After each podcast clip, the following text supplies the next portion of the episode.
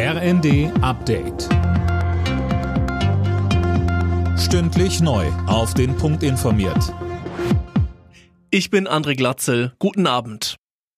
Das EU-Parlament gibt Atom- und Gaskraftwerken ein grünes Label. Die Abgeordneten haben den Weg freigemacht, Investitionen in Erdgas und Atomkraft unter bestimmten Bedingungen als nachhaltig und klimafreundlich einzustufen.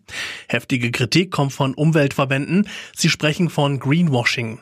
Aber auch etliche EU-Politiker haben sich gegen die Pläne ausgesprochen, darunter der CSU-Abgeordnete Markus Ferber. Er sagte im ersten, es ist eine politische Entscheidung und nicht eine wissenschaftlich basierte. Man will hier Frankreich einen Gefallen tun, man will Deutschland einen Gefallen tun, aber man macht der Umwelt keinen Gefallen und das Ganze macht auch keinen Sinn.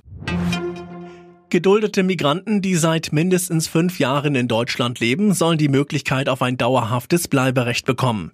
Das hat das Bundeskabinett beschlossen. Wer dauerhaft bleiben möchte, muss seinen Lebensunterhalt selbst bestreiten und gut Deutsch sprechen. In Großbritannien wird die Luft für Premierminister Johnson immer dünner. Inzwischen liegen über 30 Rücktrittserklärungen von Ministern und Staatssekretären vor. Alle begründen ihren Amtsverzicht mit Kritik am Regierungschef. In Johnsons Partei, den Tories, wird jetzt über ein weiteres Misstrauensvotum gegen den Premierminister nachgedacht. Das letzte liegt erst einen Monat zurück. Johnson betonte unterdessen im Parlament, dass er nicht zurücktreten will.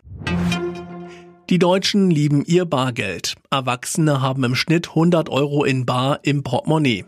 Laut einer Umfrage der Bundesbank will eine große Mehrheit auch weiter unverändert mit Bargeld zahlen, um einen besseren Ausgabenüberblick zu haben und die Privatsphäre zu schützen. In England startet heute die Fußball-EM der Frauen. Zum Auftakt treffen die Gastgeberinnen in Manchester auf Österreich. Übermorgen steigt dann auch die DFB 11 ins Turnier ein, und zwar gegen Dänemark. Alle Nachrichten auf rnd.de